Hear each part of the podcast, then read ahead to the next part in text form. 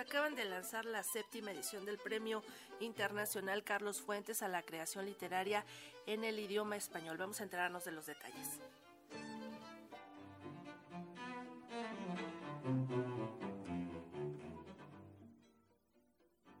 La figura de Carlos Fuentes sigue presente en la cultura mexicana, de ahí el impulso de la Secretaría de Cultura del Gobierno de México y de la UNAM al Premio Internacional Carlos Fuentes a la creación literaria en el idioma español, que tiene como objetivo primordial el reconocer las aportaciones de escritores o escritoras a la literatura en lengua española al tiempo de promover el legado de su vida y de su obra. Habla Rosa Beltrán, coordinadora de difusión cultural de la UNAM.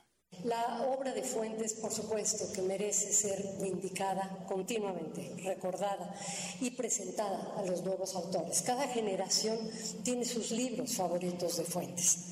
Eh, para la mía, desde los días enmascarados fue ya un descubrimiento ver cómo se fusionaban el mito y la realidad, cómo se podía contar la historia de este país desde dentro de los personajes, pero también desde el marco de lo fantástico.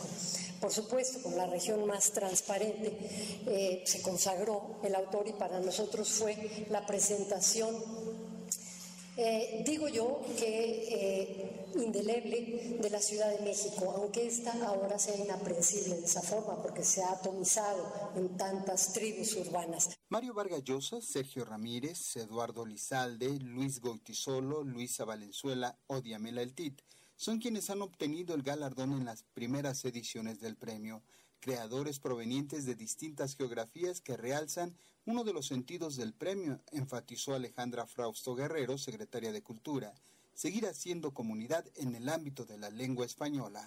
Este premio consolida en mí la certeza de que las y los escritores portadores de una diversidad estéticas somos comunitarios. Más allá de cualquier geografía, me refiero al libro, al ojo, a la letra, al tiempo.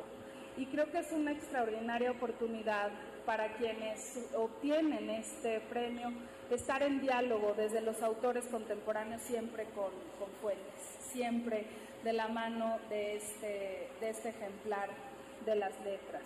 Uno de los elementos destacados por la periodista Silvia Lemus durante el lanzamiento de la convocatoria fue el hecho de que se trata de un reconocimiento a la excelencia, pero también se ha adecuado a los nuevos tiempos como cuando empezaron a galardonar a mujeres. Incluso llamó a voltear hacia las generaciones más jóvenes de escritores y escritoras. Ahora nos encontramos convocando, convocando a que empiecen a llegar listas de nombres nuevos de gente joven también, porque todavía no hemos tenido ningún, ninguna joven. Y tenemos mexicanas muy interesantes que a lo mejor podríamos ver en las listas, pero dado que ya han habido mujeres, también se, se puede pensar en hombres, en escritores, que hay muchísimos y que no los conocemos todavía.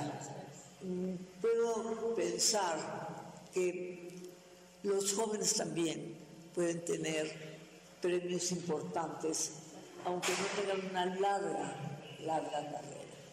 Los próximos días habrá diversas actividades para conmemorar el décimo aniversario de la partida de Carlos Fuentes. Hoy se inician en el Museo Universitario de Arte Contemporáneo MUAC a partir de las 10 de la mañana.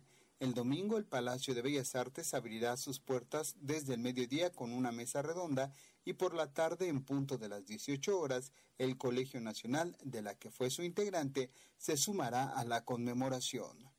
Para Radio Educación, Jesús Alejo Santiago.